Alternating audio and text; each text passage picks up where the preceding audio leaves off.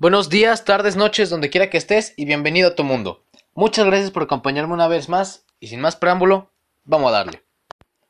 Para el episodio de hoy les tengo los estados y provincias de Australia, porque siempre es más fácil hablar de un país que no está en crisis, pero a pesar de ser un lugar generalmente pacífico y estable, Australia está lleno de historia y sitios interesantes y especialmente de animales muy muy extraños.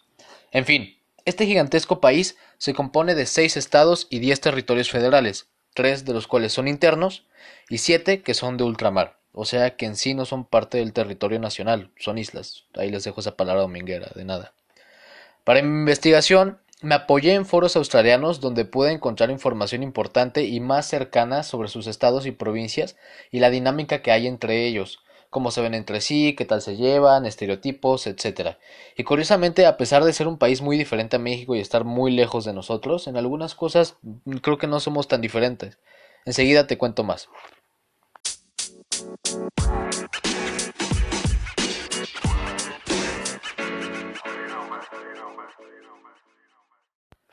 Y arrancamos con el estado de New South Wales, ubicado al este de Australia con su capital Sydney. Este es el estado más poblado con más o menos 7 millones de habitantes. Casi un tercio de todos los australianos viven aquí y la capital, Sydney, tiene prácticamente dos tercios de toda la población del estado. Básicamente, aunque no fue el primer lugar que descubrieron los europeos en Australia, es como el primer lugar donde empezaron a colonizar. Y no tienes que ser un viajero o conocer mucho de Australia para saber lo que hay por aquí. Están casi todos los sitios turísticos. Es un lugar muy diverso donde puedes encontrar griegos, sudafricanos, asiáticos, malteses, de todo. Y no olvidemos Lord Howe Island, que es parte de este estado. Al sur de New South Wales se encuentra el punto más alto en todo el país, Monte Kosciuszko. Y también está el nacimiento del río más largo del país, el río Murray. Y de acuerdo a su propia gente, a las personas aquí les encanta apostar y a veces se les sale un poco de las manos. De hecho, hay demasiados bares y antros donde puedes encontrar máquinas tragamonedas. Y pues en general New South Wales es como el núcleo de, de todo el centro de negocios. Es la parte abierta metropolitana de Australia. Y dato curioso, Hugh Jackman y ACDC son de aquí. Queensland, capital, Brisbane. Este estado se encuentra en la zona noreste de Australia y, aquí a la gente le llaman banana vendors, porque es como el nicho de la industria del plátano australiano. Y aquí es donde la selva se encuentra con el arrecife. Básicamente es como el patio de juegos de Australia. Aquí tienen las playas más bonitas, está la gran barrera de coral. Nada más ten mucho cuidado cuando vayas a la playa porque te puedes topar con una especie de, de medusa muy abundante que si te pica te mata en minutos. Pero pues, además de eso tienen muchos parques de diversiones e incluso aquí está el edificio más grande de toda Australia y el hemisferio sur, el Q1 o Gold Coast. Y nuestro siguiente estado es Australia del Sur. Es el estado de los festivales. Capital, Adelaide. Este abarca toda la zona centro-sur del territorio australiano y es algo famoso por los asesinatos de Snowtown, como les digo, el estado de los festivales. Además de que aquí la gente come cuervo y de hecho su equipo de fútbol son los Cuervos de Adelaide. Y dejando de lado de estos asesinatos que ocurrieron en los noventas, Adelaide fue catalogado en los últimos años como uno de los lugares más seguros para vivir, no solo en Australia, pero en todo el mundo. Aparentemente, también tiene una cultura vinícola muy importante y hacen muy buen vino en los valles de Barrosa y Clare. También es conocido por tener muchas salinas y lechos secos de antiguos, y la minería aquí es enorme, especialmente hablando de ópalo. Y en cuanto a Australia del Sur, pues algo muy chido aquí es que puedes encontrar Coober Pedy, la ciudad subterránea. Tasmania, coloquialmente conocido como Tassie. Esta es la isla grande que tiene forma como de cuña al sureste del territorio continental y su capital es Hobart. Este es el único estado isla de todos los estados y está formado por una isla grande y como otras 300 islitas chiquitas que están alrededor. Y encontré que Tasmania es como el estado del que todos los demás hacen burla, es más o menos como los sureños para los gringos. Y de acuerdo a los australianos, la gente aquí son como rancheros ruidosos come manzanas. Ya sé que suena feo, pero pues ese es el estereotipo que tienen. Pero dejando eso de lado, Tasmania es un lugar bellísimo, conocido por sus muy únicas flora y fauna. Obviamente de aquí ves el demonio de Tasmania y era el tigre de Tasmania. Eh, pero ya, en serio, los tasmanos son también conocidos por ser muy amables y hacen muy buen queso y buen whisky. El siguiente es Victoria, el estado jardín. Capital, Melbourne. Está localizado al extremo sureste de Australia, justo debajo de New South Wales. Este es el segundo estado más poblado después de su vecino del norte y es el estado más densamente poblado. En un principio fue famoso a mediados del siglo XIX porque había mucho oro y lo más notorio que encontré acerca de Victoria es que es como el archienemigo de New South Wales. Todo el tiempo están compitiendo por todo, ya sea cricket, fútbol, rugby, incluso arquitectura. Hasta hoy, Melbourne tiene más rascacielos que Sydney y tiene el segundo, tercero y cuarto edificios más grandes del país. No le dejaron de plano nada a Sydney. Y básicamente en la capital hay dos tipos de personas, los super fanáticos de los deportes y los hipsters. Aquí les encanta el café y tienen una escena artística muy prevalente y puedes encontrar seguido en la calle músicos cantando y murales urbanos muy padres. Aparte de esto, a ellos les pertenece Phillip Island, donde puedes ir a ver pingüinos y tienen también hay unas piedras muy locochonas en la costa que se llaman los Doce Apóstoles. Pero sí, en corto, es un estado muy competitivo en todo, donde también son medio bohemios y les gusta mucho tomar café. Australia Occidental, literalmente es toda la mitad oeste del país. Capital, Perth. Este es el estado más grande en cuanto a área y de hecho es la segunda subdivisión más grande del mundo. Imagínate que es más grande que todo México por más de medio millón de kilómetros cuadrados. Aproximadamente el 92% de toda su población vive en la esquina al suroeste, que es la única parte del estado que no es desértica. Y de toda esta gente, el 79% vive en el área metropolitana de Perth. Ellos son los segundos productores a nivel mundial de hierro y el 46% de todas las exportaciones de Australia salen de aquí. Y los australianos dicen que la gente de aquí son como rancheros adinerados, como el típico tejano ricachón que usa sombreros caros y botas de animales exóticos. Y pues aquí también tuvo lugar la famosísima guerra del emu, donde, no es broma, el gobierno australiano declaró la guerra a los emus salvajes y perdió. También es, hogar del lago Hellier, un lago completamente rosa como el que tenemos aquí en Yucatán, y de la región Kimberley, una de las más fascinantes regiones geológicas. Neta, busquen fotos. Rottnest Island también es un sitio muy interesante donde hay unos animalitos muy exóticos que parece que todo el tiempo están sonriendo, los cuocas se llaman. Y sí, creo que en general es como muy subestimado y lo pacan otros estados, pero la verdad es que no le pide nada a nadie. Y pues ya cubrimos todos los estados y comenzamos con los territorios. El primero es el territorio de la capital australiana. La capital de este territorio y de todo el país es Canberra. En pocas palabras, se creó este territorio porque es como el punto medio entre Melbourne y Sydney, con el objetivo de que ninguna de estas dos ciudades fuera la capital, aunque geográficamente está más cerca de Sydney, pero pues Y este territorio es de los más pequeños, con solo 2.300 kilómetros cuadrados. Imagínate que es más pequeño que la Ciudad de México, para que te des una idea. Pero aquí es básicamente donde están todos los edificios del gobierno, el parlamento pues es el más importante y muchos australianos dicen que es conocido por tener muchas rotondas, gente que no sabe construir en su propiedad y fuegos artificiales legales. Y bueno, también tienen un zoológico, un acuario eh, y la Galería Nacional con piezas de arte aborigen muy chidas.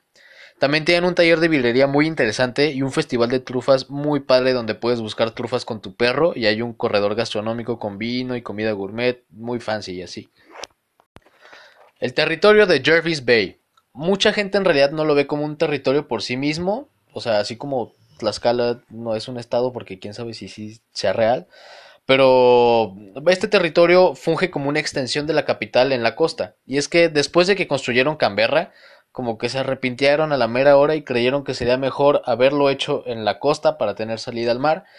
Y pues en, 1500, en 1915 New South Wales les cedió una pequeña península al sureste de su territorio e intentaron mover la capital allá. Pero pues no les jaló porque al puerto no funcionaba tan bien y no podían transportar cargas pesadas en tren porque tenían que cruzar una colina muy pronunciada. Y ahora pues solo hay una base naval donde viven como 400 personas. Entonces, en efecto, coopera con la capital legislativamente, pero en sí es su propio territorio. Y el siguiente es el territorio del norte, capital Darwin. ¿Alguna vez han escuchado del Outback? No de la marca, sino como del lugar. Bueno, eso es este territorio. De aquí son los escenarios postapocalípticos de Mad Max y otras películas. Y de hecho, aquí se encuentra el monte Uluru, que es un patrimonio de la UNESCO, y otros sitios naturales muy padres como las aguas termales de Mataranca, Y algo muy chido de aquí es que se concentra la mayor población de indígenas australianos per cápita.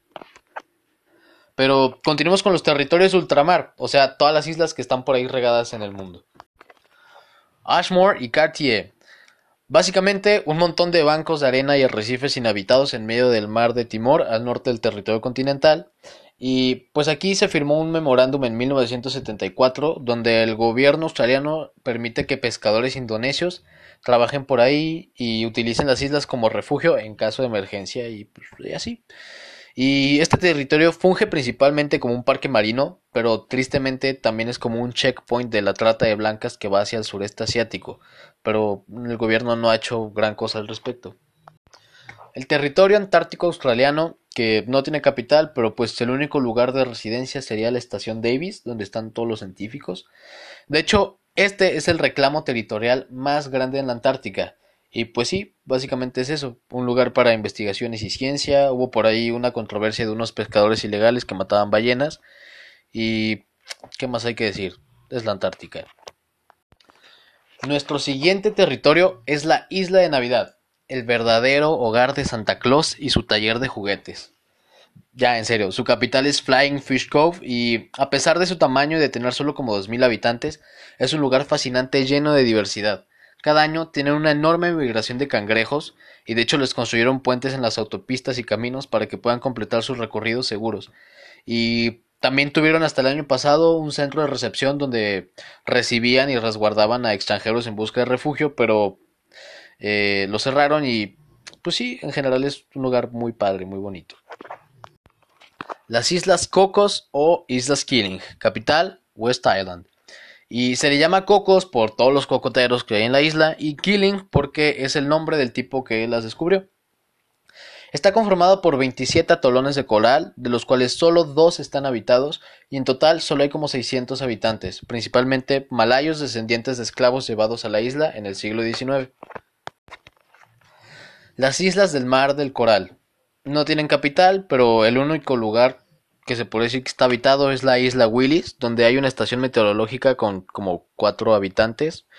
Y además de eso, lo único sonado de este territorio fue que en el 2004 un grupo de anarquistas inconformes intentaron hacer su propia micronación, ahí llamada el Reino Gay y Lésbico de las Islas del Mar del Coral. Pero pues nunca pasó nada, imagínense, superpotencia, guerra nuclear, nombre. Las islas Hurt y McDonald completamente inhabitadas, pero la gente puede ir aquí a acampar a un lugar que se llama Atlas Cove y observar pingüinos y estudiar los únicos volcanes activos de Australia. Lo único que vas a ver aquí, además de algunos animales, son picos congelados y técnicamente aquí se encuentra el punto más alto en toda Australia, el pico Mawson.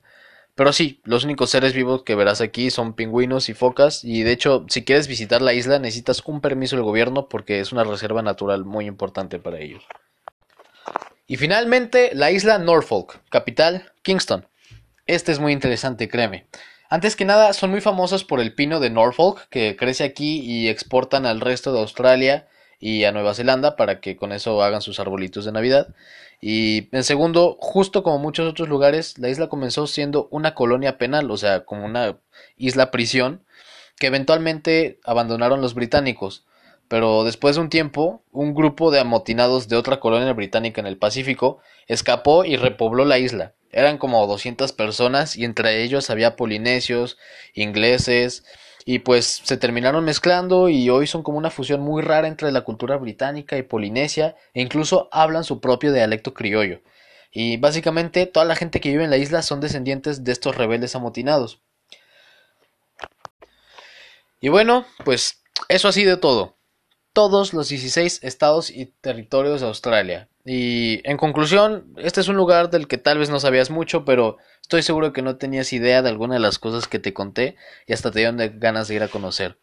Ahora imagínate qué pasó por la cabeza de los primeros europeos que descubrieron y exploraron todo esto. Seguramente creyeron que era otro planeta lleno de animales raros que estaban saltando y tenían una bolsita en sus panzas y mutaciones extrañas entre pato, castor, Pikachu, pero bueno, como siempre, espero que les haya gustado esta emisión y les agradezco infinitamente que me hayan dejado hacerles compañía en la escuela, el trabajo, haciendo el quehacer o deshaciendo en el baño. Y nos veremos pronto. No se olviden de seguirnos en nuestra página de Instagram, arroba una charla internacional, todo junto y en minúsculas. Y si les gustó o conocen a alguien que le gustaría este programa, enséñenselo y ayúdenos a llegar a más mentes y oídos curiosos. Bye.